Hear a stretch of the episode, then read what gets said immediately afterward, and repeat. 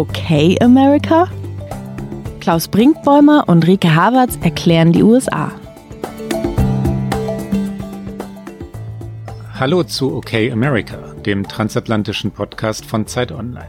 Ich bin Klaus Brinkbäumer, Autor von Zeit und Zeit Online in New York. Und ich bin Rike Havertz, Chefin vom Dienst bei Zeit Online hier in Berlin und immer wieder in den USA für Recherchen und Reportagen.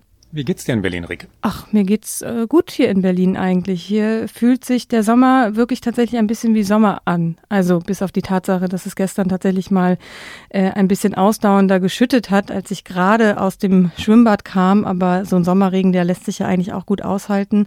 Und ansonsten ist das Leben hier tatsächlich, wenn man mal so ein, die ein oder andere Maskenpflicht im Einzelhandel Debatte ähm, ignoriert, die wir hier am Anfang dieser Woche hatten, wo sich dann aber auch schnell alle Länderminister geeinigt haben, nein, nein, das ist doch noch eine gute Idee, eine Maske im Einzelhandel zu tragen.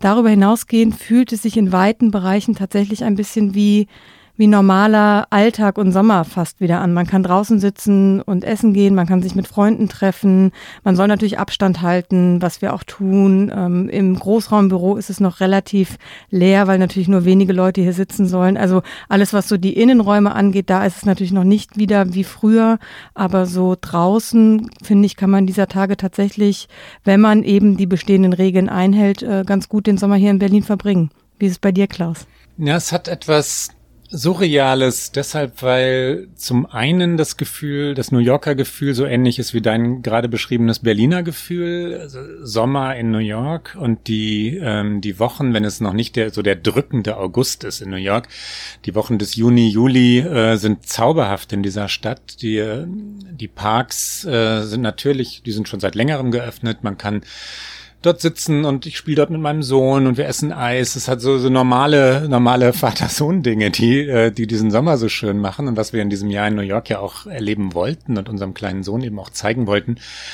Die Stadt ist geöffnet, wenn man Straßencafés und so nimmt und, äh, und Segeln auf dem Hudson, das ist was, was mich beschäftigt, ist wieder möglich, ja. Ähm, Restaurants sollten auch, äh, was die Innenräume angeht, geöffnet werden. Das haben die ähm, ausnahmsweise mal im Zusammenspiel, die beiden Demokraten, äh, Cuomo, der Gouverneur, und de Blasio, der Bürgermeister, beschlossen nee, komm, das setzen wir aus. Wir lassen die Leute noch nicht in Restaurants essen, weil, und jetzt komme ich zu dem surrealen Element des Ganzen, weil die Bürger und Bürgerinnen hier in New York voller Sorge nach Süden schauen. Und ich meine natürlich die Covid-19-Entwicklung in Staaten wie Florida oder Oklahoma oder Texas, ähm, wo von Tag zu Tag neue Rekordinfektionsraten äh, oder Zahlen gemeldet werden, äh, wo viele, viele Menschen sterben. Die USA sind jetzt bei äh, deutlich über über 130.000 Toten. Und das hört einfach nicht auf. Und die Sorge natürlich, ähm, ist ja naheliegend, kommt das wieder zurück nach New York. Ne? Wir haben die apokalyptischen Wochen hier im März gehabt, darüber haben wir auch lange geredet, ähm, wo es wirklich ernsthaft bedrohlich war. Das ist im Moment für New York City vorbei, aber kommt das alles wieder zurück. Und das, ich rede jetzt nicht von der zweiten Welle, sondern davon, dass die erste Welle, ähm, um in der Metapher zu bleiben, in diesem Land von Bundesstaat zu Bundesstaat schwappt und immer wieder hin und her, weil die USA schlicht keine Strategie gefunden haben, noch immer nicht. Und damit sind wir direkt im Thema, weil was auch immer wiederkehrt, ist die Frage, die wir uns stellen, hat dieser Präsident der USA, hat Donald Trump eine Strategie für diese Krise, hat er eine Strategie für die anderen Krisen des Landes, hat er eine Strategie für seine eigene Präsidentschaft gar womöglich? Manchmal möchte man das anzweifeln und deswegen machen wir tatsächlich nach einem für, muss man sagen, Donald Trump doch relativ schlechten Juni mal eine Sendung tatsächlich über Donald Trump. Wir reißen ihn immer wieder an, wir bemühen uns aber auch auch oft in diesen Sendungen nicht so viel über Donald Trump zu sprechen, aber jetzt ist, glaube ich, der Moment, weil das, was du auch sagst, dieses, es wogt so hin und her, gerade die Covid-19-Situation in den USA von Deutschland aus betrachtet und wenn man dieses Land, und äh, da wiederhole ich mich ja auch in dieser Sendung häufiger schon, ich liebe das Land halt sehr und man blickt dann sehr mit Sorge und Angst und auch Ungläubigkeit einfach jeden Morgen auf die neuen Schlagzeilen. Jeden Morgen, wenn ich mein Handy anmache, denke ich, okay, was ist jetzt passiert? Wo sind die Zahlen hochgegangen, wo ist wieder was Dramatisches passiert, was hat Donald Trump gesagt und es hört ja einfach gar nicht auf und äh, diese mehr als 130.000 Tote, das kann man sich fast gar nicht vorstellen und man kann sich natürlich aus deutscher Perspektive auch fast gar nicht vorstellen, wieso die Menschen oder wieso auch einige Politiker nicht klug werden. Unter anderem, äh, du hast es gerade schon gesagt, in Texas ist die Situation ganz schlimm. Der Gouverneur da ist Republikaner und der war sehr lange sehr fest an Donald Trumps Seite und hat sich auch immer dafür ausgesprochen, schnell wieder das Land zu öffnen, natürlich aus wirtschaftlicher Perspektive. Und jetzt hat aber auch Texas tatsächlich eine Maskenpflicht eingeführt. Und wir hören vielleicht mal ganz kurz rein, wie Gouverneur Greg Abbott das versucht, seinen Bürgerinnen und Bürgern zu vermitteln. COVID-19 is not going away. In fact, it's getting worse. One of the best ways to keep businesses open while also slowing the spread is for everyone to wear a face covering like this when they go out. Medical studies have shown that wearing a face covering slows the spread of COVID 19 and it protects you and your family. That is why today I am issuing a face covering requirement for all counties with more than 20 COVID cases. This safe standard requires Texans to wear masks in public spaces with certain common sense exceptions. This requirement is not intended to be punitive. Instead, we just need everyone to do their part to help to slow the spread. That's why the first violation of the standard is just a warning. Subsequent violations are subject to a penalty not to exceed $250. But let me be clear no one can ever be put in jail for violating this safe practice. Local law enforcement has the authority to enforce this safety standard just like they do when enforcing seatbelt standards. Now, I know that wearing a face covering is not the convenient thing to do, but I also know that wearing a face covering will help us to keep Texas open for business, and it will help Texans earn the paycheck they need. Ich finde es so interessant, wie er versucht zu sagen, das ist doch sinnvoll und man denkt, na ja, aber seit März, seit, seit Anfang des Jahres müsste eigentlich Amerika, so wie auch alle Menschen in Deutschland, in Italien, wo auch immer man sich in dieser Pandemie befindet, wissen, dass es kein großer Schmerz ist, eine Maske zu tragen. Aber offensichtlich ist es das ja für viele in den USA und vor allen Dingen auch für viele konservative Wählerinnen und Wähler. Es gab da so einen sehr schönen Text vom The Atlantic, uh, The Dudes Who Won't Wear Mask, also die Typen, die einfach keine Maske tragen wollen. Und uh, das wird halt offensichtlich in vielen Kreisen als unmännlich wahrgenommen ja, ja. und Donald Trump befeuert das ja durchaus. Ja, es ist unmännlich, es ist äh, schwach, Weicheier tragen Masken, ja, und die und Demokraten tragen Masken. Es ist also ein demokratisches ähm, Zeichen der Schwäche aus Sicht vieler, vieler erzkonservativer Menschen hier. Und das, das Problem ist natürlich, dass das befeuert wurde und nach wie vor befeuert wird von ganz oben. Und die, also die Leute, die sich informieren, A über Fox News, B über ähm, einen Social Media Feed, jetzt sagen wir mal Facebook, wo dann, wo dann Posts von Breitbart und solchen Webseiten hineinlaufen, und äh, C über die Tweets Donald Trumps, die haben hier fünf Monate lang gelernt, ähm, dass Maskentragen sinnlos ist, ein Zeichen der Schwäche ist, dass der Präsident es selber nicht tut und das hat ja bestimmt einen Grund, wenn er es nicht tut, dass es alles nicht nötig sei und dass, ähm, dass Corona sowieso wieder verschwinde und bald ist es weg. Das sagt Trump ja immer noch. Ne? Wir sind, ähm, wir haben es bald hinter uns und ähm, wie durch ein Wunder wird es wird es schlicht und einfach verschwinden. Wir müssen dafür nichts weiter tun. Das ist die Botschaft aus dem Weißen Haus. Man kann dann immer wieder mal sagen, das ist die Botschaft aus dem Weißen Haus gewesen, weil er dann plötzlich, ich bin jetzt bei Trump, wieder mal ernsthafter wird. Jetzt vor einigen Tagen hat er in einem Interview gesagt, ja, ich bin schon für Masken. Ja, ich habe auch schon mal eine getragen. Ich habe, ähm, es war eine schwarze. Ich habe ganz cool ausgesehen. Da, Entschuldigung, da können wir auch mal eben reinhören. Donald Trump, äh, ich bin ein Lone Ranger mit der schwarzen Maske, ja. I'm all for masks. I think masks are good. I would wear if I were in a group of people and I was close. You would wear one. Oh, I would. I would. Oh, I have. I mean, people have seen me wearing one. If I'm in a group of people where we're not, you know, ten feet away, and but usually I'm not in that position, and everyone's tested because I'm the president. They get tested before they see me. But if I were in a tight situation with people, I would absolutely. You think the public will see that at some point? I mean, I'd have no problem. Actually, I, I had a mask on. I sort of liked the way I looked. Okay, I thought it was okay. It was a dark black mask, and I thought it looked okay. It looked like the Lone Ranger. But uh, no, I have no problem with it. I think, uh, and if people feel good about it, they should do it. Das war so ein Moment, wo, wo man den Eindruck hatte, Trump wolle versuchen, ernsthaft zu sein und höre auf seine Berater und höre auf Leute wie Anthony Fauci. Es ist nur niemals, und das ist ja die große Schwäche dieser Regierung, konsistent und konsequent. Er hält das keinen Tag lang durch, geschweige denn 14 Tage, um mal zu sehen, ob es auch medizinische Effekte hat. Äh, und dieses Land, wenn man jetzt davon träumt, ähm, dass es eine wirkliche Strategie hätte, äh, hält es nicht durch, ähm, irgendetwas über 50 Bundesstaaten erstreckendes äh, über, über ein halbes Jahr oder ein ganzes Jahr ähm, oder eben über diese Krise, solange sie auch immer, wie lange sie auch immer dauern mag, äh, zu erstrecken. Die USA schaffen das nicht und diese Regierung kann das nicht. Und das Erschreckende ist ja, dass eigentlich sich seine erste Message hat sich ja eher durchgesetzt. Also wenn er jetzt mal kurz sagt, ja, ich habe da auch mal irgendwie äh, Lone Ranger mäßig äh, eine coole schwarze Maske getragen.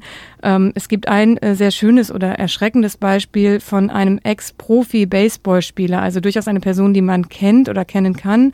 Aubrey Huff heißt er und er hat Mitte Juni auf Twitter geschrieben, Let's make this bullshit stop now. Who's with me? Und meinte damit das Maskentragen. Er hatte da bis heute mehr als 40.000 Likes auf diesen Tweet und dann hat er in einem Video was auch viral gegangen ist, noch gesagt, er würde es in Betracht ziehen, eher an Covid-19 zu sterben, als eine verdammte Maske zu tragen.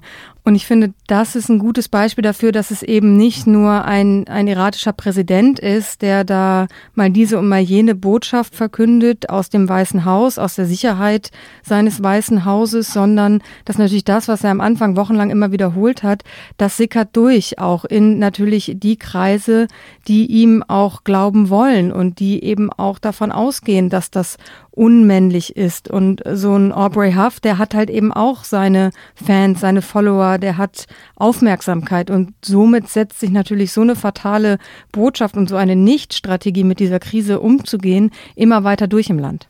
Ja, es ist nicht äh, so, dass Trump das erfunden hätte und, äh, und seine treue Gefolgschaft ihm da jetzt einfach blind hinterherrennen würde. Es ist auch andersrum. Nämlich ähm, so, dass hier in dem Land ja große Teile, vor allem, der, ähm, vor allem in Staaten wie den schon genannten Texas oder Florida oder Oklahoma oder South Dakota, also Südstaaten, Landesinnere, der sogenannte mittlere Westen, ähm, diesem, diesem Freiheitsmythos ähm, so, so anhängen oder nachlaufen, ähm, der, ich sage das so ein bisschen spöttisch, weil es wirklich abs teilweise absurd ist. Ne? Also ich bin auch lieber frei als unfrei. Aber sie sagen, ähm, lieber sterben als Maske tragen. Das steht auf Plakaten. Ne? Und ähm, don't force me to be healthy, also zwingt mich nicht, äh, gesund zu sein. Ich will selber über mein Leben entscheiden. Die Freiheit ähm, wird so verstanden, dass man Waffen tragen können muss, dass man auch die Freiheit haben ähm, darf, dumm zu bleiben, also nicht gebildet zu sein. Ähm, die Freiheit drückt sich für viele Leute in diesen genannten Bundesstaaten darin aus, Eliten zu verachten, also auch Medien zu verachten, Wissenschaft zu verachten. Ähm, Wahrheit zu verachten in Wahrheit. Ja, Dinge, die wirklich bewiesen sind, nicht zur Kenntnis zu nehmen. Wenn das ein Freiheitsverständnis ist, das ist natürlich nicht meines und das ist ähm, unfassbar selbstdestruktiv. Ähm, das gab es vor Donald Trump. Das ist ein Kernmerkmal ähm, von vielen Wählern der Republikanischen Partei. Natürlich nicht ähm, von den Senatoren und, und Abgeordneten des Repräsentantenhauses in Washington DC. Das sind sehr kluge, hochgebildete Leute. Aber die Wählerschaft strebt jedenfalls teilweise, ich möchte sie jetzt nicht pauschal verun verunglimpfen, nach der Freiheit, dumm bleiben zu dürfen. Und das ähm, ist eine fürchterliche Diagnose, wenn es darum geht, eine Krise zu bewältigen, die man nur mit Wissenschaft, äh, Genauigkeit, Präzision zur Kenntnis nehmen von Wahrheiten ähm, und, und konsequentem Handeln besiegen kann. Und dieser Freiheitsdrang, den wir in vielen Bereichen Amerikas sehen, der trifft aber in diesem Moment und in dieser Krise während dieser Pandemie eben andere Menschen. Also ja. das ist auch das, was natürlich, finde ich, ein großes Problem ist. Ich kann ja persönlich individuell, und das ist ja auch das, was Amerika so ausmacht, diese individuelle Freiheit, aber die individuelle Freiheit, keine Maske zu tragen, gefährdet notwendigerweise andere Menschen. Und da sind wir auch wieder bei einem Punkt, der Donald Trump hilft, aber vielleicht auch nicht mehr besonders lange. Die aktuellen Zahlen vom äh, Center for Disease Control zeigen, und das haben wir auch schon am Anfang dieser Pandemie gesehen, und jetzt zeigt es sich eben wirklich faktisch mit Zahlen und leider an den Opfern, dass diese Pandemie natürlich überproportional nicht Weiße trifft. Schwarze sind fünfmal so häufig betroffen wie Weiße, Native Americans fünfmal so häufig betroffen, Hispanics viermal so häufig. Und das ist ja einfach eine Quote, die eben ganz lange auch Donald Trump so ein bisschen in die Hände gespielt hat, weil er billigend in Kauf genommen hat, naja, ein paar tote Amerikaner, aber dafür kurbeln wir die Wirtschaft wieder an und das ist für meine Klientel natürlich wichtig und für meine Wiederwahl. Und meine Klientel ist ja von diesem Virus auch nicht so betroffen. Ich glaube ja, dass sich die Zahlen zwar nicht wirklich umdrehen werden, weil Amerikas Schwächste werden am meisten unter dieser Krise leiden, aber natürlich geht diese Welle, von der wir immer sprechen, jetzt eben in Staaten, in, äh, du hast sie alle schon genannt, Texas, Florida, Arizona, Arkansas, wo natürlich auch Bürgerinnen und Bürger wohnen, die Trump sehr anhängen und sie werden sich nicht alle vor diesem Virus schützen können. Ja, Trump sagt, ähm, we have to live with it. Wir müssen mit diesem Virus leben. Er hat die, die wirkliche ähm, ich überlege jetzt gerade, während ich rede, ob das, was ich sagen wollte, eigentlich stimmt. Also die wirkliche Arbeit, was die Krise angeht, eingestellt. Und ich habe gerade überlegt, stimmt das? Hat er jemals äh, gearbeitet in dieser Sache? Also hat er sich jemals wirklich ernsthaft bemüht, die Krise zu bekämpfen? In Wahrheit ist die Antwort nein. Eine wirkliche Ernsthaftigkeit gab es von Anfang an nicht. Jetzt aber, und darauf wollte ich ja hinaus, hat er es wirklich eingestellt. Er sagt, we have to live with it. Er hat äh, andere Themen sich ausgewählt, mit denen er in den Wahlkampf ziehen will, die jetzt seine zentralen Botschaften sein sollen. Da kommen wir, dahin kommen wir ja gleich noch. Das ist einer der Gründe, warum wir diese Sendung heute machen. Ähm, Corona spielt für diesen Präsidenten in seinen Reden, in seinen äh, kurzen Statements, wenn er das Weiße Haus verlässt, äh, schlicht keine Rolle mehr. Er erwähnt es kaum noch. We have to live with it. Und das heißt mit äh, weit über 130.000 Toten, im Moment etwa 400 Toten pro Tag. Es ist ziemlich sicher, dass diese Zahl wieder steigen wird, weil die Infektionsraten eben gerade so enorm sind. Ähm, we have to live with it ist eine Kapitulationserklärung, weil klar ist, dass äh, Gesellschaften nicht damit leben müssten. Es ist ja nun eindeutig bewiesen, zuerst von Neuseeland, äh, von vielen anderen Gesellschaften inzwischen auch, dass Covid-19 besiegbar ist, nicht von diesen USA. Die, die schaffen das nicht. Eine Sache, die ganz wichtig ist, die würde ich gerne ergänzen, wenn man sich fragt, warum eigentlich so viele ähm, Afroamerikaner und Afroamerikanerinnen betroffen sind, Ganz, ganz wichtig, ähm, und da gibt es einen vor allem digital verbreiteten Mythos, das hat natürlich keine genetischen oder sonst wie auf vermeintliche Rasse bezogenen Gründe, sondern es geht um soziale Verhältnisse, Vorerkrankungen, Armut, äh, Leute, die bedrängt ähm, oder beengt zusammenwohnen und deshalb eher betroffen sind. Wir sind hier längst wieder in einer Rassendebatte in den USA und das hat auch mit dem Wahlkampf zu tun, deswegen ist dieser Aspekt aber bedeutend. Absolut. Ich glaube, dass es total wichtig ist zu sagen, dass es eben in Amerika die Schwächsten trifft.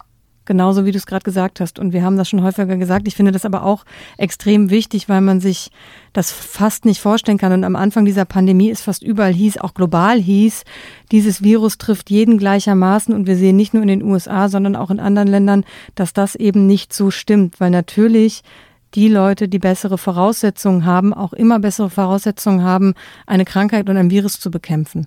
Und ähm, ich glaube, ein Thema, was Donald Trump in diesem Wahlkampf sehr beschäftigt, außer Covid-19, was er versucht zu ignorieren und eben auch die Toten, die Kranken, die Probleme, das äh, desaströse Gesundheitswesen, all das versucht er ja tatsächlich wegzuignorieren. Und ähm, was er aber nicht so richtig wegignorieren kann in den vergangenen Wochen und worauf er auch immer wieder Bezug nimmt, ist genau das. Es hat sich ja über Covid-19 und dann über die rassistische Polizeigewalt eben eine wirklich wiederkehrende, eigentlich sehr alte Debatte in Amerika, aber in diesem Fall jetzt aktuell und neue Debatte über Rassismus, über Ungleichheit entwickelt und die Black Lives Matter Bewegung, wir haben über sie auch schon gesprochen in diesem Podcast, sie ist ja da und sie ist auch, und das ist mein Eindruck, das erste Mal so da, dass sie nicht einfach nach ein paar Wochen wieder verschwindet oder auch von den Mainstream-Medien dann wieder ein bisschen unterbewertet wird, weil dann der nächste Nachrichtenzyklus kommt. Sie sind beständig da und es ist ein Thema, was auch Donald Trump immer wieder aufgreift, weil er natürlich versucht, tatsächlich aus seiner Welt dagegen zu halten. Donald Trump hat ganz zu Beginn, ähm, als George Floyd in Minneapolis ermordet wurde, ähm, mit Angehörigen äh, telefoniert und äh, so getan. Ich habe ihm das nicht wirklich abgenommen, als leide er wirklich mit an diesem systemischen Rassismus. Und dann ist er aber ganz schnell umgeschwenkt und hat sich ähm, radikal auf die Seite der Polizei gestellt, hat systemischen Rassismus bestritten. Und seither ist er noch weiter gegangen. Da kommen wir zu dem, worauf seine Wahlkampfstrategie jetzt zielt. Er wittert da ein großes Thema, ja, und das ist die Verunglimpfung äh, aller Demonstranten. Das ist die äh, auch die Verunglimpfung der Black Lives Matter Bewegung als äh, Bewegung ja, von sagen was, wie er es sagt. Terroristen, äh, das sind, sind Begriffe, die er verwendet. Ne? Radikalen Linken, die das Land in Schutt und Asche legen wollen, die Amerikas Kultur abschaffen wollen, die ähm, die Amerikas Traditionen nicht ernst nehmen und achten, die Amerikas Erfolge verspotten wollen. Das sind jetzt alles Zitate von Donald Trump. Das ist das, womit er in diesen Wahlkampf ziehen will und das soll Black Lives Matter entwerten. Er hat schon seit Wochen nichts Positives mehr darüber gesagt. Er hat den, ähm, die Ankündigung von Bürgermeister de Blasio, Black Lives Matter auf Fifth Avenue zu malen, also die Wörter dorthin äh, malen zu lassen, äh, als entwürdigend und skandalös und, und beschmutzend, entehrend für diese berühmte, wunderbare Straße bezeichnet. Der Kulturkrieg ist es, womit Trump diese Wahl gewinnen will. Die äh, weitere Polarisierung, die Ausgrenzung und vor allem zielt er darauf, dass äh, seine Kernwählerschaft und dann aus seiner Sicht hoffentlich noch viele weitere Menschen mehr sich jetzt sorgen. Ne? Dass die sich Sorgen machen, dass das Land ähm, in die linke Anarchie abgleitet. Da sind wir jetzt bei dem, worauf Trump in diesen Wochen zielt. Das ist der Kulturkrieg, den er will.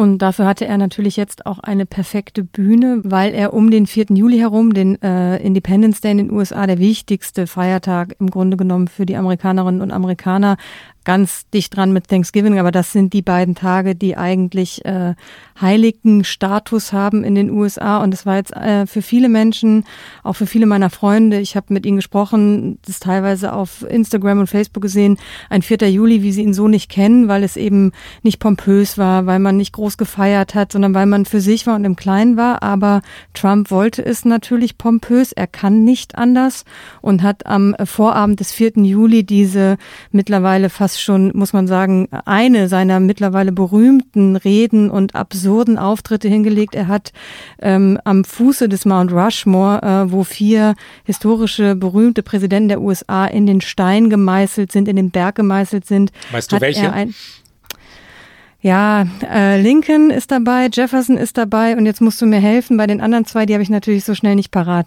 Theodore Roosevelt ist dabei und George Washington, der erste äh, amerikanische Präsident. Ja. Der übrigens, äh, das habe ich nachgelesen, das wusste ich nicht. Ähm, ich wollte wissen, wie alt ist eigentlich Independence Day, das re relativ logisch ist und naheliegend ist. 4. Juli äh, 1776 wurde die Unabhängigkeit der Vereinigten Staaten erklärt, als sich die damaligen, damals 13 Kolonien von, äh, von den Briten lossagten und zum ersten Mal Vereinigte Staaten von Amerika genannt wurden.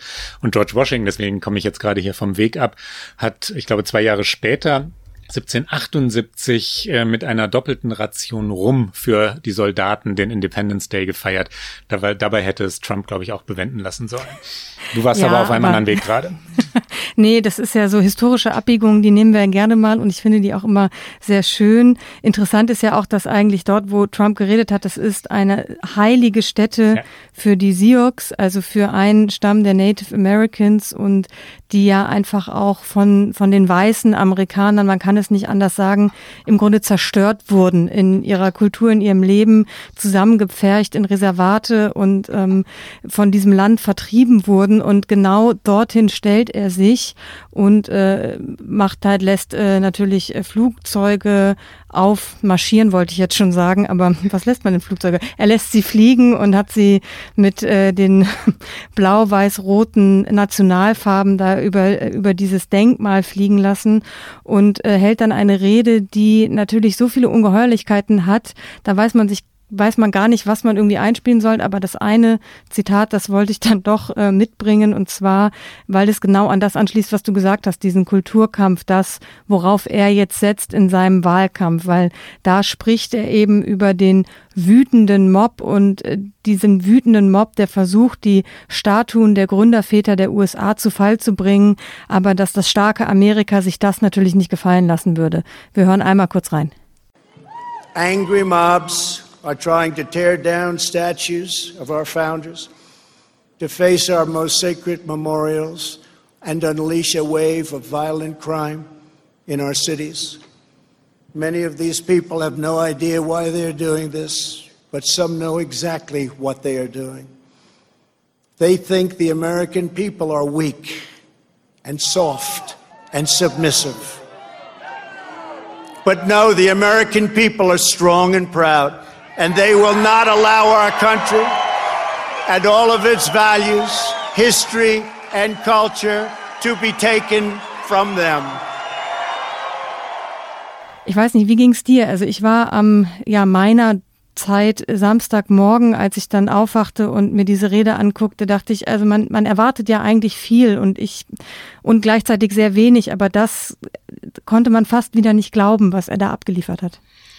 Ich habe mich erinnert gefühlt an die Rede zu seiner Amtseinführung äh, Januar äh, 2017. Ne? 2016 ist er gewählt worden, 20. Januar ähm, 2017 hat er sein Amt angetreten wo er auch ähm, die Welt überraschte damit, dass, es, dass er so nichts Versöhnendes verkündete, sondern ähm, von von äh, ja, America First natürlich redete, also seiner Ideologie ähm, und der, der, der Welt, die sich äh, an Amerika bereichert hätte in den letzten Jahren und der Revanche, die jetzt anstehe und ähm, und im Grunde Bündnissen den Kampf ansagte und so feindselig, so dunkel redete, wie man das bei einem bei dem Amtsantritt ähm, eines Präsidenten hier noch nie gehört hatte. Das gleiche, ich weiß noch, wie wie George äh, W. Bush damals sagte, that was some crazy shit, wasn't it? Also das ähm, hatte der, glaube ich, auch nicht erwartet und wie Obama sich immer wegdrehte während dieser Rede und das nicht ertragen konnte. Ich habe es so deutlich vor Augen und ich ja. konnte es nämlich auch kaum, man konnte es gar nicht nee, ertragen, selbst auf der ganz nicht, großen ja. Distanz. Wir saßen hier in der Redaktion ja. und haben es uns angeguckt und wir haben uns tatsächlich alle danach ein Bier aufgemacht, weil wir dachten so, das, also es hatte so etwas Beklemmendes, du hast total recht, es war ganz schlimm. Und diese Rede jetzt ähm, war natürlich nicht ganz so wichtig, weil sie nicht an die Welt, sondern nur an die Nation gerichtet war, aber der Unabhängigkeitstag, äh, du hast es schon gesagt, der 4th of July, ähm, vor allem in einem Wahljahr bringt Präsidenten normalerweise dazu, etwas Versöhnendes zu sagen, etwas Einendes zu sagen. Sie, ähm, der motiviert sie dazu, ähm, das zu tun, was gemeinhin im, Wahl, im Wahlkampf als, äh, als schlaue Strategie gilt, nämlich so viele Wähler wie möglich erreichen zu wollen. Also auch die, hier heißen sie Independents, also die Unabhängigen, die sich noch nicht entschieden haben, welcher Partei sie ihre Stimme geben wollen, zu umgarnen. Nee, Donald Trump hat die Tonlage noch einmal verschärft. Ähm, er hat in Wahrheit bisher jedenfalls ausschließlich seine, seine sehr weit rechts stehende Kernwählerschaft angesprochen. Wir hatten hier in unserem Podcast schon mehrfach diesen Wert, so 30, 33 Prozent vielleicht. Ähm, das sind die, die, die immer bei ihm bleiben werden, egal was er tut, egal wie sehr er lügt, egal welche Korruption und welchen Nepotismus es in dieser Regierung gibt. Die wählen Donald Trump.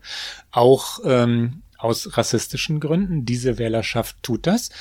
Warum er nicht ähm, weiter in die Mitte zielt, verstehe ich nicht. Ähm, oder vielleicht verstehe ich es doch. Ich glaube, sein Kalkül muss sein, ähm, wenn das mit dieser Angst vor der Verwahrlosung oder der Anarchie, der Angst vor den Linken in diesem Land, also vor dem Abreißen aller Statuen und ähm, verbunden mit Plünderung von Geschäften. Das ist alles nicht amerikanische Wirklichkeit. Ja, das Leben hier ist friedlich, aber das ist das, was Trump erzählt. Wenn das weitergeht, dann könnte es schon sein, dass die ähm, die Konservativen in der Mittelschicht in den entscheidenden Bundesstaaten, um die es ja geht, Wisconsin, Michigan, Pennsylvania, Ohio, Florida, die immer wieder die Wahl entscheiden, dass die am Ende sagen, wir wählen konservativ. Ja? Ähm, die Linken sind uns irgendwie suspekt und bedrohlich, auch wenn Joe Biden nun alles andere als ein radikaler Linker ist.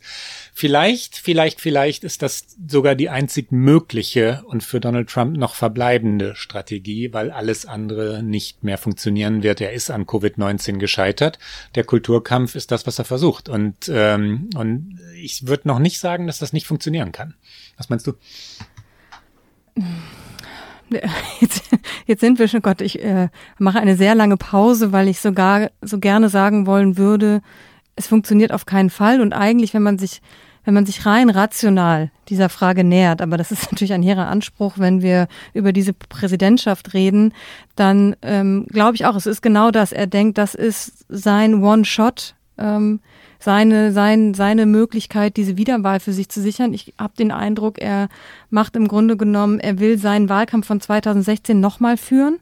Da war er natürlich auch sehr stark auf diese Basis, auf seine Klientel ausgerichtet und ähm, da hat er aber eben natürlich, weil er da noch nicht so radikal war, weil es noch nicht um diese krassen Themen gab, da gab es natürlich die Einwanderungsthematik, aber da wurde nicht agiert mit Rhetoriken wie der Mob oder äh, Rassismus oder den Menschen im eigenen Land, die mir was wegnehmen wollen, was er natürlich jetzt damit immer suggeriert, so wenn das so weitergeht und wenn ich dem nicht Herr äh, werde, dann äh, verliert ihr das, was ihr habt. Und das ist ja immer das, womit er spielt und was viele Menschen eben dann ängst beschäftigt und er spielt ganz viel mit der Angst der Menschen. Aber ich glaube ja vor vier Jahren oder wir wissen vor vier Jahren haben ihn natürlich auch viele gewählt, die einfach gesagt haben, ich kann nicht Hillary Clinton wählen. Das war eine nicht zu unterschätzende Gruppe, weil es gab viele Konservative, die gesagt haben, das ist kein Republikaner, den wir wählen wollen, aber wir können nicht für Hillary Clinton stimmen. Ich glaube, dass dieser Kreis an Personen im Grunde genommen seiner Ideologie nicht länger folgen kann, weil es nie ihre Ideologie war, sondern weil sie eigentlich keine Alternative hatten. Die hätten eine Alternative mit dem wahrlich nicht linken Joe Biden, wie du ihn gerade genannt hast. Und es gab natürlich sicherlich auch eine große Klientel, die gesagt hat, ich bin halt Republikaner, ich wähle republikanisch auch, wenn der mir vielleicht nicht passt, aber ich bin vielleicht auch ein bisschen neugierig auf ihn, weil er ist Anti-Establishment, beziehungsweise so stellt er sich dar. Und diese Gruppe von Menschen hat ihm ja am Ende auch zu dieser Mehrheit in den umkämpften Bundesstaaten verholfen. Und ich kann mir einfach nicht vorstellen, dass das nochmal funktioniert, aber wir müssen das immer wieder sagen, wir haben jetzt Anfang Juli. Es ist noch ein Stück Weg und es kann noch viel passieren. Ja, zumal es auch nicht so ist, als würde das in diesem Land nicht verfangen. Ähm, das, da, da ist schon eine, eine Grundströmung. Ja? Ich bin bei dir, was die Prognose angeht. Ich würde, würde im Moment sagen. Du hattest die Prognose doch schon immer in unserem Glas. Ja, ja. Orakel hast du schon immer gesagt, er macht's nicht nochmal. Immer auch mit der, mit der ähm, demutsvollen, wie sagt man, Selbsterkenntnis, dass äh, dass, dass ich mich schon oft geirrt, geirrt habe mit Prognosen. Ja, ich habe es schon mal erzählt. Ich habe ähm, 2004 selbstverständlich gesagt, ähm, dass John Kerry die Wahl gewinnen würde. Und ich hätte niemals geglaubt, dass Bush nach all den Lügen, nach den absurden Kriegen, die er angefangen hatte, wiedergewählt werden würde. Und er wurde wiedergewählt. Äh, ganz falsche Prognose. Ne? Ich stand da in, in Boston ähm, auf, auf Copley Square in der Wahlnacht und wartete auf, auf John Kerrys Siegesrede. Und dann kamen die Nachrichten vom Sieg äh, George Bushs, ein Bundesstaat nach dem anderen. Dieses Land ist nicht, nicht wirklich auszurechnen, schon gar nicht vier Monate vor der Wahl. Das war jetzt ein kleiner Exkurs, wo, wohin ich eigentlich wollte. Ähm, da, da ist eine Grundströmung. Zunächst mal ähm, A, Polarisierung, Abgrenzung funktioniert in den USA immer ganz gut. Nicht so sehr, ich rede jetzt von Wahltaktik, ne, nicht so sehr ähm, die, die Unterstützung des eigenen Mannes, sondern die Abgrenzung von den anderen. Ähm, das war vor, du hast es gerade schon gesagt, vor dreieinhalb Jahren Abgrenzung von Hillary Clinton und aber natürlich auch von Fremden, Ausländern, Mexikanern, Rapists, wie Trump die nannte, Vergewaltiger. Ne? Ein absurder, xenophober Begriff, aber damit hat er gearbeitet damals. Jetzt versucht er die Abgrenzung nach innen also die Feinde sind nicht die, die, die Fremden, die dieses Land äh, verwandeln wollen und sich aneignen wollen, sondern die Feinde sind im Land, sind die Demokraten, sind die, sind die Anarchisten. Ähm, das kann eigentlich nicht aufgehen, weil alle Umfragen oder die meisten Umfragen eine breite Unterstützung für Black Lives Matter, ein Verständnis, ähm, was die, die Anliegen von Black Lives Matter angeht, ähm, ausweisen. Die meisten Menschen hier sagen, die, die seit langem umstrittene Flagge der Konföderierten, die also mit Sklaverei natürlich verbunden wird, die, die Bürgerkriegsflagge, ne, der Südstaaten, soll wirklich, wirklich abgeschafft werden. Und warum wird die eigentlich bei Autorennen, NASCAR, dem Autorennen, immer noch gehisst? Ähm, Trump will die Flagge verteidigen, aber die Gesellschaft sagt, komm bitte, nein, weg mit dem Ding. Ne? Oder ähm, warum heißt ein Footballteam immer noch Washington Redskins, rot heute? Warum in 2020? Trump sagt, die sollen ihren Namen behalten, weil, ähm, weil das ein, ein traditionsreicher, berühmter Name eines ruhmreichen Footballteams Teams ist. Die Gesellschaft sagt mehrheitlich bitte, bitte nein. Das ist natürlich verletzend für die Ureinwohner. Lass die Washington Redskins einen neuen Namen finden. Also es ist bisher nicht ähm, nachvollziehbar oder nicht fühlbar, dass er das gewinnen kann. Aber ich habe glaube gerade mal A gesagt, jetzt sage ich B. Die Möglichkeit besteht schon. Ich glaube, dass, ähm, dass der Kolumnist Brad Stevens, sein ähm, konservativer Kolumnist der New York Times, recht hat, wenn er sagt, das, was da jetzt gerade passiert, die Demonstrationen sind die Achillesferse der Demokraten weil die Möglichkeit tatsächlich besteht, dass der nicht so ganz große progressive Flügel der Demokraten der mir teilweise sehr sympathisch ist. Ja, ich mag Alexandria Ocasio-Cortez, über die wir ja schon ein paar Mal gesprochen haben, die wirklich eine rasante Klimapolitik betreiben will. Die sind aber sehr, sehr scharf, die progressiven Demokraten, in ihren Forderungen, was die Verwandlung, Veränderung dieser Gesellschaft angeht. Und äh, du weißt schon, worauf ich ziele. Es wird viele Menschen in diesem ja doch eher konservativen Amerika geben, vor allem in den Bundesstaaten, die entscheidend sein werden bei der Wahl. Die sind konservativ, diese Bundesstaaten, Michigan und so weiter, Pennsylvania, die am Ende sagen könnten, Moment, Moment, das ist uns alles zu liberal. Das ist uns, äh, wir wollen unser Amerika behalten. Oh Gott, wir halten Trump zwar eigentlich nicht aus, aber wir bleiben bei den Republikanern, bevor wir hier zu viel riskieren. Das ist nicht wahrscheinlich, aber es ist möglich. Total. Ich möchte da auch gar nicht, also doch, ich möchte eigentlich schon sehr optimistisch sein. Ich möchte vor allen Dingen ein bisschen optimistisch sein, weil sich ja in der Gesellschaft tatsächlich, und das ist das, was mir ein bisschen Hoffnung gibt, Dinge verändern. Und zwar auch in den Teilen der Gesellschaft, die eigentlich auch eine, eine sehr große konservative Basis haben. Du hast die Autorennen gerade schon angesprochen. NASCAR hat nämlich gesagt, die Konföderiertenflagge wird bei Rennen nicht mehr zu sehen sein, was Trump natürlich nicht gefällt. Aber das hat NASCAR gesagt, das ist für mich in meiner, äh, das kann ich mir gar nicht vorstellen. Also, dass das, also ein total überfällig und langer, richtiger Schritt, aber die Menschen, die man bei diesen Autorennen sieht, sind eigentlich diejenigen, die diese Flagge verteidigen würden. Es gibt ähm, Country-Bands, äh, sowas wie die Dixie Chicks oder Lady Antebellum, die sich jetzt neue Namen gegeben haben. Sie heißen jetzt The Dixies, glaube ich, und Lady A, weil beide Bandnamen Referenzen haben zu ähm, historischen konföderierten äh, Begriffen und ähm, zu historischen Ereignissen, die damit verbunden sind. Und Country ist ein extrem konservatives Publikum So, das ist ein ländliches, konservatives Publikum. Das sind die Rednecks, die man oft so über einen Kamm stellt. Natürlich gibt es sicherlich auch äh, linke Amerikanerinnen und Amerikaner, die gerne Country hören.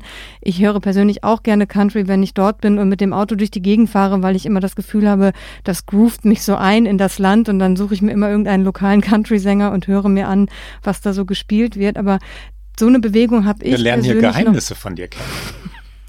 Ja, das ist wirklich ein Geheimnis von mir, weil das darf ich eigentlich gar nicht so laut sagen. Aber ähm, Lady A ist auch schon äh, bei mir zu Hause auf der Spotify-Playlist mal gewesen. So viel kann ich sagen.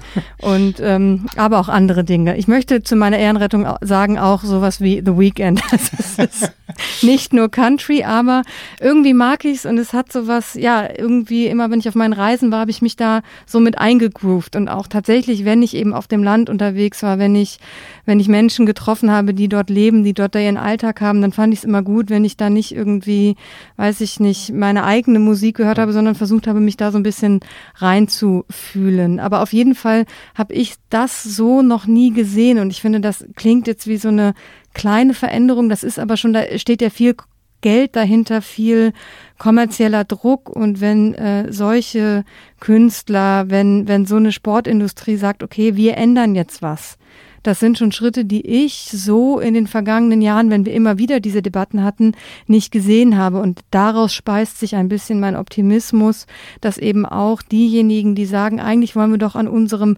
amerikanischen Lebensgefühl, das in den Südstaaten eben viel auf Tradition, viel eben auch auf dieser Südstaaten-Vergangenheit basiert ob das jetzt dann rassistisch ernst gemeint ist, oft wahrscheinlich nicht, sondern eher nur so ein Gefühl ist von, so war das doch früher bei uns. Aber ich glaube, da ist wirklich Bewegung drin und dass Sie nicht bereit sind, so einen Präsidenten weiter zu tolerieren, das wäre halt meine Hoffnung. Ja, und selbstverständlich teile ich die Hoffnung. Die, ähm, die Frage ist halt, äh, also was wird in den, jetzt wieder auf die Gefahr, dass wir uns wiederholen, entscheidenden Bundesstaaten passieren mit we relativ wenigen Menschen, um die es dort geht. Ja, es sind einige tausend Stimmen, um die es am Ende wirklich gehen wird, was ja in diesem Wahlkampf immer wieder absurd ist, wenn 60 oder 62 Millionen Menschen einen Kandidaten oder eine Kandidatin wählen. Am Ende entscheiden 15.000 Stimmen in Wisconsin oder Michigan die Wahl. So war es jedenfalls 2016. Und es ist sehr wahrscheinlich, dass es diesmal ähnlich sein wird. Und Dort ähm, gibt es, weil es konservative Staaten sind, eine Verführbarkeit, was, ähm, was innere Sicherheit, Stabilität, diese Themen angeht, und ich glaube, aber das, da wiederhole ich mich jetzt auch, dass das nicht verfangen wird. Trump übertreibt es auch. Wir waren gerade bei NASCAR. Hast du die Geschichte mit, äh, mit dem, dem Autorennfahrer Bubba, das ist ein Spitzname, Bubba Wallace mitgekriegt? Ja, ja. Der, ähm, ganz kurz für unsere Zuhörerinnen und Zuhörer, ein Rennfahrer, ein Schwarzer, der einzige Afroamerikaner im Feld der, der NASCAR-Serie, ähm, hatte sich schockiert äh, zu Wort gemeldet, weil er in seinem, wie sagt man beim Autorennen, in seiner Box, ne, in seiner Box ähm, ja eine Schlinge gefunden hatte. Also eine Schlinge, wie man sie bindet, äh, wenn Menschen gehängt werden. Und äh, das ist nun wirklich ein Symbol ähm, der Lynchmorde, wenn einem Afroamerikaner eine Schlinge irgendwo hingelegt wird. Das soll etwas aussagen. Die Fahrer haben sich, die, sämtliche Fahrer des Feldes haben sich solidarisiert mit Bubba Wallace. Ähm, der ich suche gerade den Namen, Daryl heißt er, ich möchte nicht einfach seinen Spitznamen verwenden, Daryl Wallace, ähm, haben sich solidarisiert mit ihm und dann gab es Ermittlungen und das FBI stellte fest, ähm, es, diese Schlinge war tatsächlich in dieser Box abgelegt worden, aber lange bevor klar war, dass Daryl Wallace äh, diese Box beziehen würde, es konnte keinen persönlichen Bezug, Bezug zu ihm geben, das Ding hatte dort schon gelegen, als er da reinkam. Ne? Und ähm, Trump wiederum, deswegen schlage ich diesen kleinen Bogen, grenzt jetzt aber Daryl Wallace, diesen einzigen schwarzen Fahrer im NASCAR-Feld aus und sagt, er habe alle getäuscht, er müsse sich entschuldigen. Und seine äh, extrem konservative, teilweise ja auch rechtsradikale Wählerschaft unterstützt das via Twitter vehement. Und plötzlich ist Daryl Wallace der Ausgegrenzte hier und der irgendwie Schuldige. Der hat nichts getan, außer darauf zu verweisen, Entschuldigung, ich habe diese Schlinge in meinem in meiner Box gefunden und äh, nichts weiter. Ne? Der der Mann ist natürlich komplett unschuldig und Opfer. Trump aber, der Präsident der USA, grenzt diesen einen schwarzen Fahrer im Feld aus. Er hat neulich Trump jetzt wieder ein Video retweetet, in dem ein Anhänger den Begriff White Power ausspricht. White Power. Der Präsident drückt auf Retweet, sagt hinterher, er habe das nicht gehört, dass dieser Mann White Power sagt. Es war aber nicht überhörbar. Warum retweetet er das? Ne? Die Richtung ist schon sehr eindeutig und ähm, mehrheitsfähig vermutlich nicht. Aber wer weiß. Es gab jetzt am Wochenende rund um den 4th of July, also den Unabhängigkeitstag, ähm, sehr viel Gewalt in den USA. Es gab erschütternd viele Morde. Es gab ähm, in Städten wie Chicago und Washington DC ähm, also wirklich ja Fälle, die die zu Tränen rühren, weil da dreijährige und neunjährige und elfjährige Kinder zufällig natürlich äh, in die Schussbahn äh, gerieten von von Ganggewalt und erschossen wurden ganz viele Todesfälle jetzt über das, dieses Feierwochenende, wo Partys äh, komplett eskalierten oder, oder einfach Ganggewalt richtig ausbrach. Und wenn man das jetzt miteinander verbindet, diese vermeintliche Anarchie der Demonstranten, mit, ähm, mit, der, mit der Black Lives Matter Bewegung, mit Gewalt, äh, zunehmender Gewalt in den Städten. Da kann schon eine konservative Be Bewegung entstehen. Das ist nicht ausgeschlossen. Und lass uns mal einmal Begriffe ähm, oder Wörter äh, einspielen, die Trump für seine politischen Gegner verwendet. Er spricht tatsächlich von linksextremen Faschisten. Das ist die Wortwahl des Präsidenten. Er geht sehr, sehr weit in seiner Wortwahl und da hören wir jetzt an dieser Stelle einmal rein. We will expose this dangerous movement, protect our nation's children, end this radical assault and preserve our beloved American way of life. In our schools, our newsrooms, even our corporate boardrooms, there is a new far left fascism that demands absolute allegiance. If you do not speak its language, perform its rituals, recite its mantras, and follow its commandments, then you will be censored, banished, blacklisted, persecuted, and punished. It's not going to happen to us. Make no mistake, this left wing cultural revolution is designed to overthrow the American Revolution.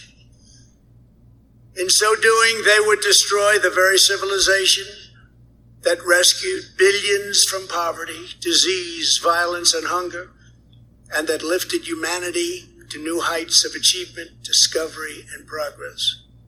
To make this possible, they are determined to tear down every statue, symbol, and memory of our national heritage.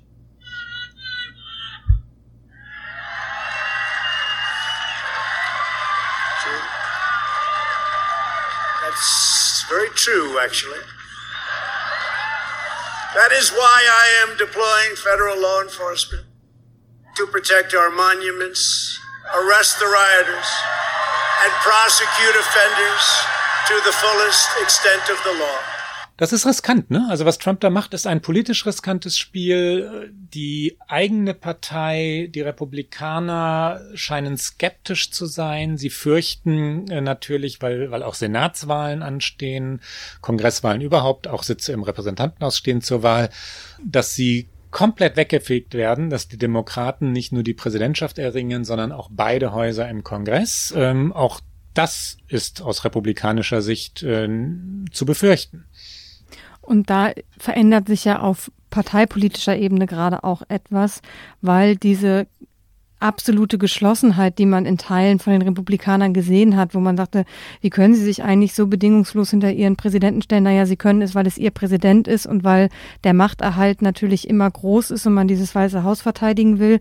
Aber da passiert ja auch gerade etwas. Also diese republikanische Geschlossenheit, die ist so nicht mehr da. Und das liegt natürlich daran, dass mit Trumps schlechteren Umfragewerten natürlich auch viele Republikaner, du hast es angesprochen, im November ist nicht nur Präsidentschaftswahl, sondern es werden auch ähm, eine gewisse Anzahl Senatorensitze wiedergewählt und tatsächlich alle 435 Sitze im Repräsentantenhaus. Ich habe es in Vorbereitung auf die Sendung ja, ja. nochmal nachgeschaut. Nein, insofern äh, sehr viele Battleground States da sind, wo Republikaner und Republikanerinnen um ihre Wiederwahl fürchten müssen. Und sie wollen natürlich jetzt, sie sehen, es läuft nicht so richtig gut für diesen Präsidenten gerade. Er, ähm, er lehnt sich, also er, rhetorisch ist er way out there, wenn es um äh, Rassismus, um äh, Ideologien, Identitäten geht. Er hat die Krise, wie wir jetzt schon mehrfach gesagt haben, die Covid-Krise überhaupt nicht im Griff. Dann kam noch, das war so ein bisschen Cherry on the Cake, möchte ich sagen. Es ist ja nicht so, dass er nicht auch noch andere Skandale zu bewältigen hat. Es gab jetzt diese ähm, Nachricht, diese Recherche, dass offenbar Russland ein Kopfgeld auf US-Truppen in Afghanistan ausgesetzt haben soll. Und die US-Truppen, das ist natürlich auch amerikanische Soldatinnen und Soldaten, die, die sind zu schützen. Präsidenten haben diese Menschen zu schützen und ähm, man, das war ein, ein Riesending und auch natürlich auch die Frage, war er informiert darüber oder war er nicht informiert darüber? Trump sagt, nein, nein, er war darüber nicht informiert. Dann kam irgendwann raus, doch, doch, es gab ein schriftliches Briefing über diese Kopfgeldsituation. Dann wissen wir aber auch alle, das wird immer wieder erzählt, Trump liest eigentlich seine Briefings nicht oder nur sehr rudimentär. Und im Zuge dieses Skandals gab es aber eben so sehr konservative Menschen wie Liz Cheney. Liz Cheney ist die Tochter von Dick Cheney, der ja konservativ äh, im Lebenslauf äh, stehen hat, in seinem gesamten Lebenslauf, ist eigentlich das einzige Wort, was man für Dick Cheney braucht, ist konservativ.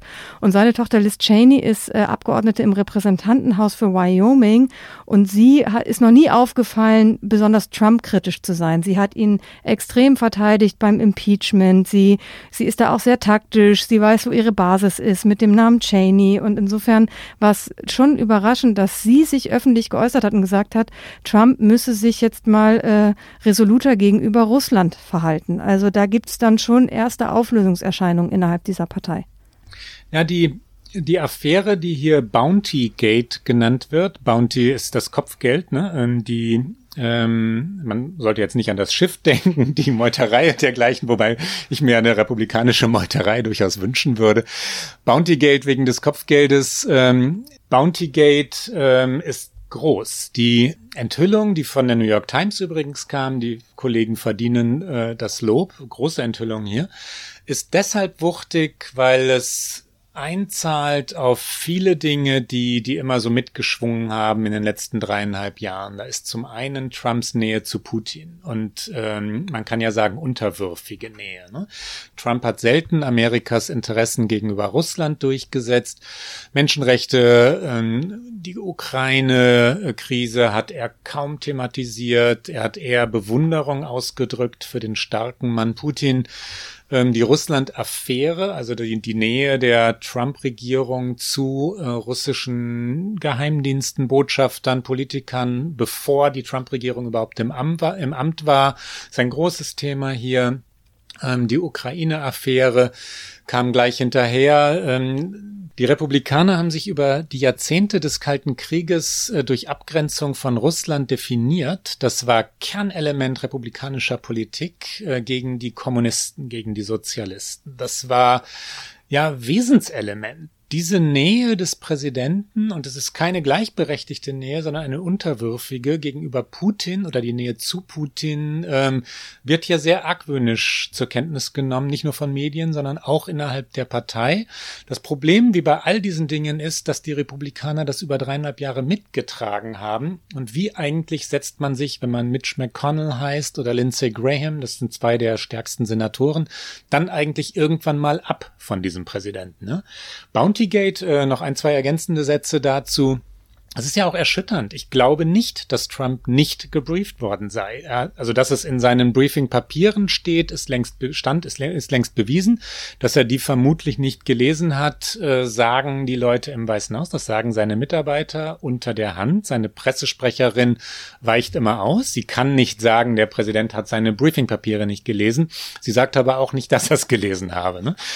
Dass er aber auch mündlich gebrieft wurde, glauben viele Leute und dem weichen die Leute, also die, die Mitarbeiter Trumps immer irgendwie aus. Es ist in Wahrheit nicht denkbar denkbar, dass eine solche Information nicht beim Präsidenten landet. Nicht, wenn es um US-Truppen geht. Nicht, das wenn es um einfach nicht amerikanische vorstellbar. Truppen geht. Und die Geschichte, ich glaube, das haben wir bisher nicht gesagt, dass die Russen äh, Kopfgelder ausgesetzt haben, um die Taliban äh, zu belohnen. Ähm, darum geht es, ne? dass die Taliban in, in Afghanistan gezielt amerikanische Soldaten töten sollten und dafür, dass sogar Geld gezahlt wurde.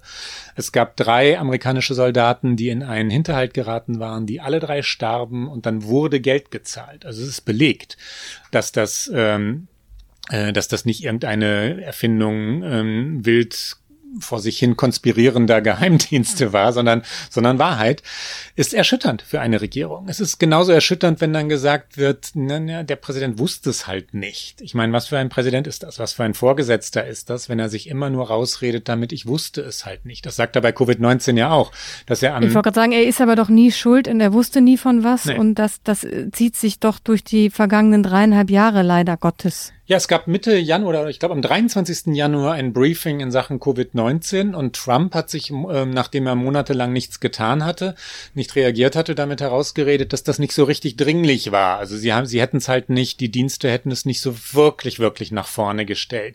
Das sind schon ganz schön klägliche Entschuldigungen. Um aber anzusetzen und vielleicht den Bogen zu schließen bei dem, was oder zu dem, was du gerade gesagt hast, ähm, die Republikaner setzen sich ganz vorsichtig ab, ähm, wissen aber eben auch, dass sie ihn im Amtsenthebungsverfahren äh, haben davonkommen lassen, dass sie nicht mal Zeugen zugelassen haben vor dem Senat, dass sie ihn dreieinhalb Jahre gestützt haben. Und es geht bei Wahlen ja meistens auch um Glaubwürdigkeit. Wie eigentlich, wenn man jetzt vier Monate vor der Wahl sagen, in Wahrheit ist der Mann leider unfähig. Ne? Das ist, ist nicht einfach für die eigene Partei. Nee, natürlich nicht. Und vermutlich werden wir das in der Deutlichkeit auch nicht hören. Kleine Anekdote noch. Chris Christie, der ehemalige Gouverneur von New Jersey, der ja auch mal hoch im Kurs stand bei Donald Trump, der selbst über so die ein oder andere Affäre gestolpert ist, der hat offensichtlich, so berichten es amerikanische Medien, äh, dieser Tage ein Memo ans Weiße Haus geschickt und gesagt, also es sei verrückt, wenn man jetzt versuchen würde, diesen Wahlkampf von 2016 zu, verholen, zu wiederholen und man, äh, man würde da in den Untergang gehen. Aber Chris Christie muss halt auch gerade nicht wiedergewählt werden. Für den ist es dann ein bisschen leichter, solche Äußerungen zu machen, von denen er davon ausgehen muss, dass sie auch irgendwohin geleakt werden und damit öffentlich werden. Die Frage, die sich natürlich zum Schluss dieser Sendung, warte, ich versuche schon den Bogen zum Ich Ende noch zu was kriegen. sagen. Du darfst sofort was sagen, aber wir müssen den Bogen zum Ende kriegen. Ich möchte noch über Joe Biden reden. Worüber möchtest du noch reden? Ich wollte ganz kurz sagen, dass Chris Christie von Jared Kushner abgeschossen wurde. Chris, äh, Chris Christie sollte in die Regierung Trump eintreten und Jared Kushner, Trumps Schwiegersohn, hat das verhindert, weil ähm, Chris Christie ähm, Ermittlungen gegen Jared Kushners Vater einst zugelassen hatte. Strafrechtliche Ermittlungen. Jared Kushners Vater saß im Gefängnis. Äh, da geht es jetzt um, ähm, um Korruption und das führt uns tatsächlich zu weit weg, vor allem da du die Sendung beenden wolltest. Aber Christy hat natürlich noch eine Rechnung. Muss, ich muss ja, die Sendung ja, ich, irgendwann ich folge beenden. dir, ich folge dir, ich sage nur noch einen Satz. Chris Christie hatte noch eine Rechnung offen und das sind die Republik Republikaner, die ich nicht meine. Ne? Die Leute, die sich, die nichts zu verlieren haben, die dann ein kritisches Wort sagen. Ja, toller Mut. Äh, Die hätten sich mal vorher äußern äußern sollen. Also. Chris Christie ist jetzt nicht mein äh, Favorite Republican, so kann man es nicht sagen. Aber ähm, ja. Ähm, Mitch McConnell, Lindsey Graham, das wären Figuren, die sagen sollten, ähm, wir haben das jetzt weit genug mitgetragen, wir schicken einen anderen ins Rennen, aber das ist jetzt Wunschdenken. Aber Mitch McConnell wird es niemals tun. Natürlich nicht. So. du hast recht, du hast recht. So, Joe- lass uns Joe ganz kurz, wir müssen wenigstens ganz kurz über, es gibt da ja noch diesen anderen Mann, der versuchen möchte, Donald Trump im Weißen Haus abzulösen, das ist Joe Biden. Ähm, da haben wir jetzt noch, aber es ist ja auch eine Donald Trump-Sendung, insofern ist es gut, dass wir Joe Biden kurz halten, aber eigentlich läuft ja gerade viel für ihn. Wir haben die Umfragen immer schon mal wieder genannt in dieser Sendung und es ist tatsächlich so, im nationalen Schnitt, wenn man jetzt mal so Gesamtamerika anguckt, ist er im Schnitt knapp 10 Prozent vor Donald Trump. Er führt eben aber auch in Staaten, die Trump 2016 noch gewonnen hat, so wie Michigan, Pennsylvania, Ohio, Florida. Und auch kein zu unterschätzender Faktor, er sammelt gerade mehr Geld ein als Trump. Und die amerikanischen Wahlen sind ja historisch gesehen immer auch schon Geldschlachten gewesen und dass man ohne Geld im Grunde genommen keine Chance aufs Weiße Haus hat. Und er hat im Juni unfassbare Absurde Summen übrigens, ne? Ja, ja, genau. Im Juni 141 mhm. Millionen Dollar. Trump nur in Anführungszeichen 131 Millionen. Ich meine, da weiß ich nicht, wie viele Bundestagswahlkämpfe damit bestritten werden. Aber insofern ist er eigentlich doch gerade ganz gut davor, oder? Was meinst du? Ja, Biden macht im Moment alles richtig. Er, ähm, er taucht nicht allzu oft auf, was, äh, was glaube ich wirklich ja, taktisch sinnvoll ist. Die Umfragen jedenfalls bestätigen das. Er wirkt elegant und würdevoll, wenn er auftritt. Er fasst mit sich schwarzer Maske übrigens. Mit schwarzer auch. Maske, aber er sagt nicht I'm a Lone Ranger. Er wirkt damit ähm, bescheiden und zivilisiert und und schlicht vernünftig. Ne? Biden sagt, ähm, this is a battle for the soul of America. Es geht um die amerikanische Seele. Das ist sein zentraler Begriff. Er versucht also diesem Kulturkampf ähm, seine Version entgegenzusetzen und seine Version ist die Einheit des Landes das, wofür ähm, das Land steht, amerikanischer Charakter, die Werte dieser Nation. Und ich glaube, dass das aufgehen wird. Jetzt Prognose Teil zwei. Ich glaube, dass Biden damit durchkommen wird, wenn er keine ganz schweren Fehler macht. Wenn er nicht äh, in den Fernsehdebatten dann scheitert, weil er, weil er sich verspricht. Er verspricht sich ja manchmal, er ist ehemaliger Stotterer, der, ähm, der nicht der glänzende Redner ist, ne? Aber ähm, das ist, das ist, äh, das ich wollte wollt jetzt schon Obama sagen. Das ist Trump auch nicht. Nein, nein. Ähm, Im Moment ähm, und die Battleground States haben wir schon ein paar Mal angesprochen heute führt Biden auch dort äh, und zwar deutlich. Ne? Er hat deutlichen, einen deutlichen Vorsprung, nicht zehn Prozent, aber so fünf, sechs Prozent in den entscheidenden Staaten und er müsste das eigentlich durchs Ziel bringen. Er muss aber auch sichtbarer werden. Er kann jetzt nicht äh, vier Monate lang im Versteck bleiben. Ähm, das wird schon eine Trump-Wahl werden, also eine Abstimmung über Trump. Will diese Nation Trump noch oder will sie ihn nicht mehr? Und dann muss Biden eine, eine gute Alternative sein. Das sollte seine Strategie sein. Er muss das nicht zu einer Abstimmung über sich selbst machen. Ähm, das reicht aus seiner Sicht, wenn die Nation Donald Trump ablehnt. Im Moment ist die Nation auf dem Weg dahin. Was soll ich sagen? Es ist ein schönes Schlusswort für diese Sendung und ich möchte vorschlagen, wir gehen übergangslos, weil ich möchte, also ich kann dir auch gar nicht widersprechen. Ich glaube auch, dieser, dieser schöne Satz, die Nation ist auf dem Weg dahin, äh, so würde ich es auch sehen. Und ich freue mich, wenn wir vielleicht in einer der kommenden Sendungen dann auch endlich mal wieder über ein paar Frauen sprechen können oder beziehungsweise über eine Frau, wenn nämlich Joe Biden sich für seine Vizepräsidentschaftskandidatin entschieden hat. Das wird vermutlich noch bis August dauern, aber das ist ja auch noch eine nicht unwichtige Entscheidung und ähm, ich glaube, das ist dann auch nochmal lohnenswert zu schauen, weil das ja dann auch schon wieder nochmal nach der jetzigen Wahl ein Indikator sein könnte, wohin sich die Partei bewegen könnte. Oh ja. So, und jetzt. Aber kannst du dich eigentlich noch erinnern, Rike, an die Liste, die wir mal aufgestellt haben, welche Themen wir hier besprechen wollten? Ähm, es waren so viele ja. schöne, zeitlose, ähm, auch kulturelle, äh, sogar, wir wollten sogar mal über Sport reden hier. Ähm, aber wir, wir, wollten auch über Reisen und sowas reden, was gerade irgendwie so gar nicht ja. vorstellbar ist. Ja, aber ich habe diese Listen noch irgendwo ja, ja. und wer weiß, nach bis, bis November dauert es ja noch ein bisschen. Vielleicht schaffen wir es. Ich finde ja aber, dass wir es ganz gut hingekriegt haben, nicht immer nur über Trump zu reden, weil er ja so im Zentrum aller amerikanischen Medienberichterstattung steht. Ähm, na gut, er wird uns auch noch in den kommenden Monaten beschäftigen. Ja, aber ich erinnere noch an unsere letzte Sendung Ruth Bader Ginsburg. Hm. Ich war ein, ich war ein sehr, sehr glücklicher Mensch, als wir sehr lange über Ruth Bader Ginsburg gesprochen haben. Wir, so, und jetzt machen wir unser Get Out, oder? Wir kommen zu unserer Abschlussrubrik Get Out. Rike, dein Get Out.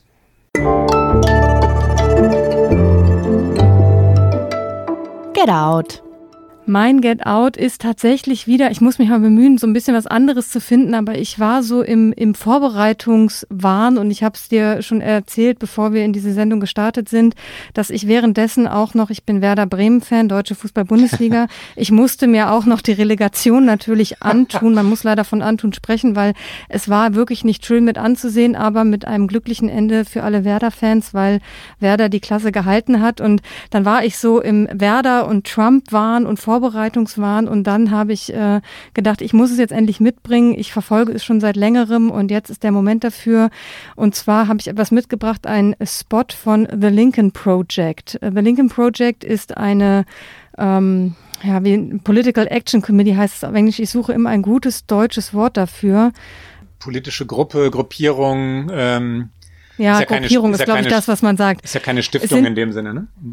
Nee, genau. Es sind, äh, es sind Gruppierungen, die äh, zu Wahlen immer Geld hinter einen Kandidaten oder eine Kandidatin werfen und das meist, äh, das meiste Geld oft für sehr aggressive Werbung ausgeben. Also die auch, äh, auch ein historisches Phänomen, würde ich sagen, in den USA, dass es immer sehr viel wirklich kaum auszuhaltende äh, Wahlwerbespots für oder gegen einen Kandidaten gibt. Und da geht es nicht nur darum, dass sie äh, inhaltlich oft diffamierend sind, sondern natürlich auch mal dramatische Musik und äh, ein permanent, eine permanente US-Flagge weht eigentlich in allen diesen Spots. Und das Besondere am Lincoln Project ist, dass sie in 2019 gegründet wurde und zwar von Konservativen, um die Wiederwahl von Donald Trump zu verhindern. Das heißt, es gab schon im vergangenen Jahr Bewegungen innerhalb der konservativen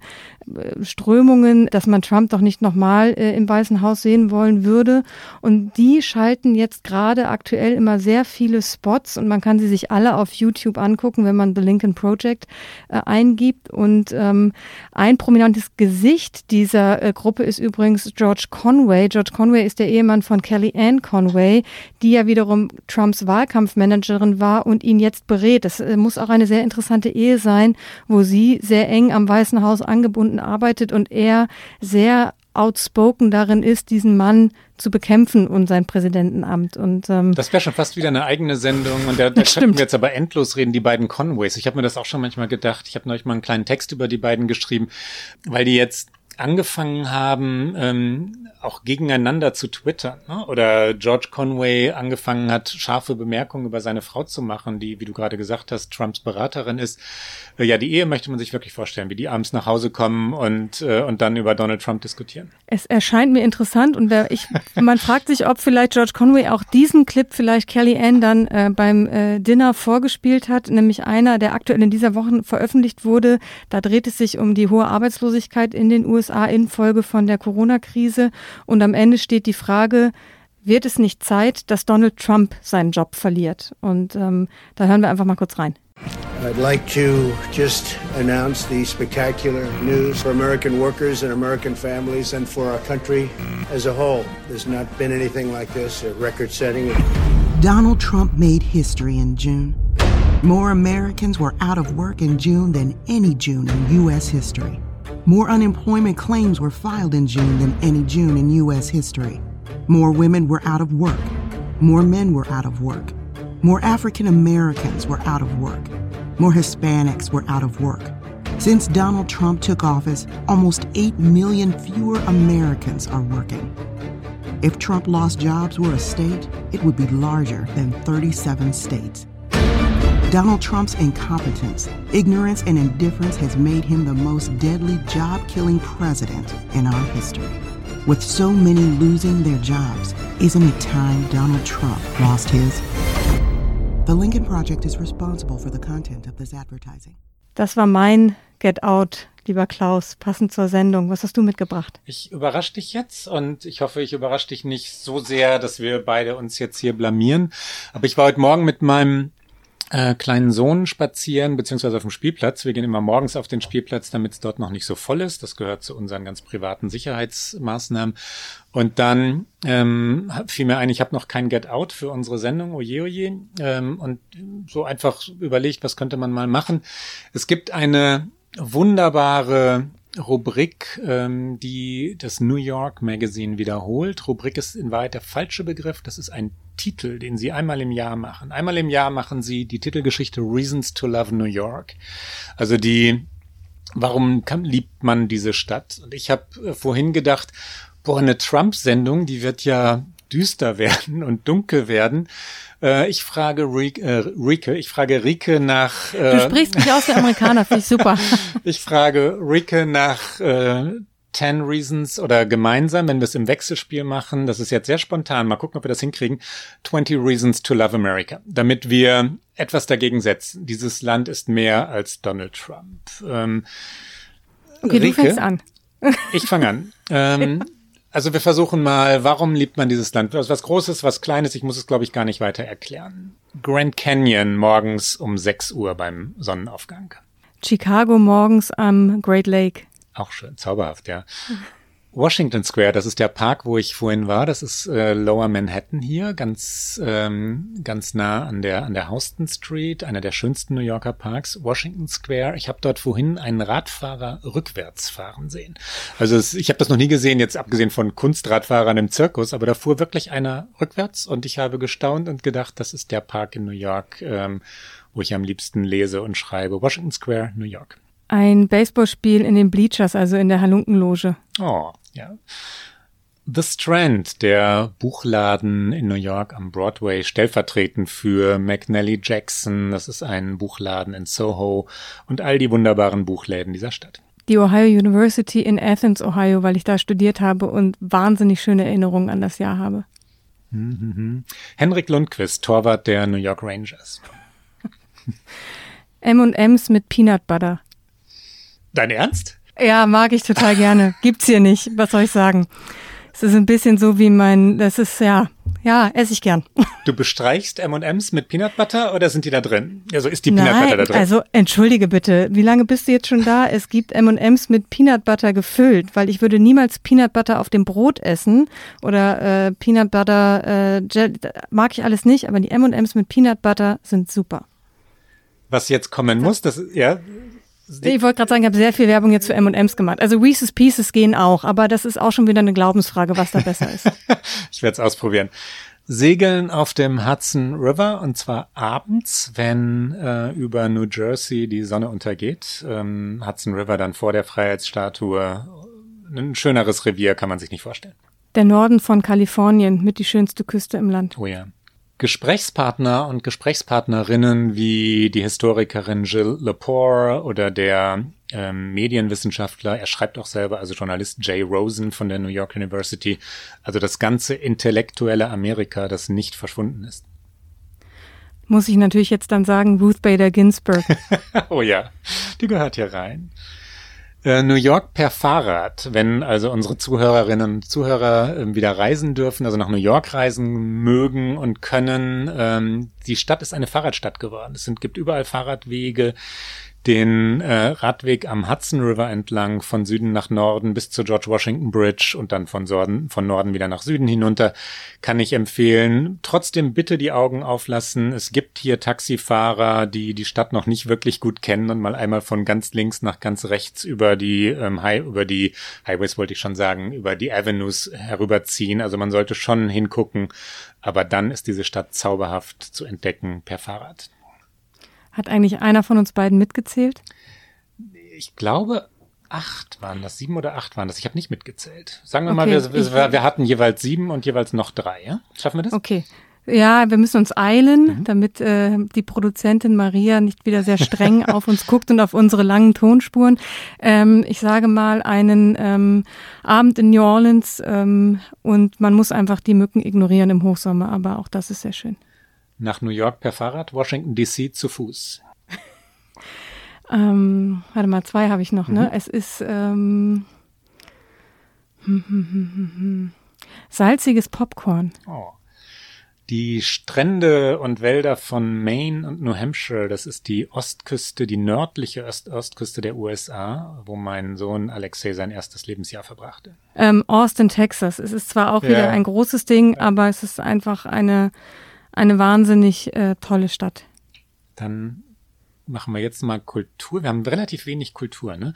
Darkness on the Edge of Town ist ein Springsteen-Album, mein liebstes ähm, Ende der 70er Jahre, so 77, 78 muss das rausgekommen sein.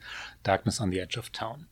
Haben wir noch ein Lieblingsbuch okay. oder wir sind, glaube ich, durch mit 20? Ne? Wir, wir sind relativ durch äh, kulturell. Ich habe ja mich jetzt schon mit Country geoutet. Dann sage ich auch direkt nochmal äh, einmal einen langen Abend in äh, diversen Bars in Nashville und den ganzen Abend nur Country hören. Lieblingsbuch kann ich nicht. Da hatten wir, glaube ich, am Anfang unserer gemeinsamen Zeit schon mal so versucht, eine Liste zu machen und ich kann mich nicht auf eins festlegen. Das ist einfach zu schwer. Ich habe, glaube ich, irgendwann mal erzählt in dieser in diesem Podcast, dass ich mein, bevor die Läden alle schlossen, mir ein Buch von Jenny Offhill ähm, aus The Strand als letztes Buch vor der Schließung besorgt habe. Lesetipp, das ist jetzt, glaube ich, der, der 21. Grund, Amerika zu lieben. Äh, Jenny Offels älteres Buch Department of Speculation. Unsere Hörerinnen und Hörer bitten immer darum, dass man es auch mal zweimal sagt. Jenny Offel, Department of Speculation, ein fantastischer Roman. Den habe ich mir jetzt als erstes gekauft, als The Strand wieder öffnete. Ähm, ein zauberhaftes Buch. 21 Reasons to Love America. Ein sehr schönes Get Out und jetzt wirklich ansatzlos, das war's für heute mit OK America. Alle zwei Wochen, immer donnerstags auf Zeit Online und natürlich auf allen guten Podcast-Kanälen. Und wir danken unserem geschätzten Kollegen Ole Pflüger. Wir danken Maria Lorenz Buckelberg und Pool Artists. Die nächste Folge hören Sie am 23. Juli. Wenn Sie uns schreiben wollen, erreichen Sie uns unter okamerica.zeit.de. Bis dahin. Tschüss.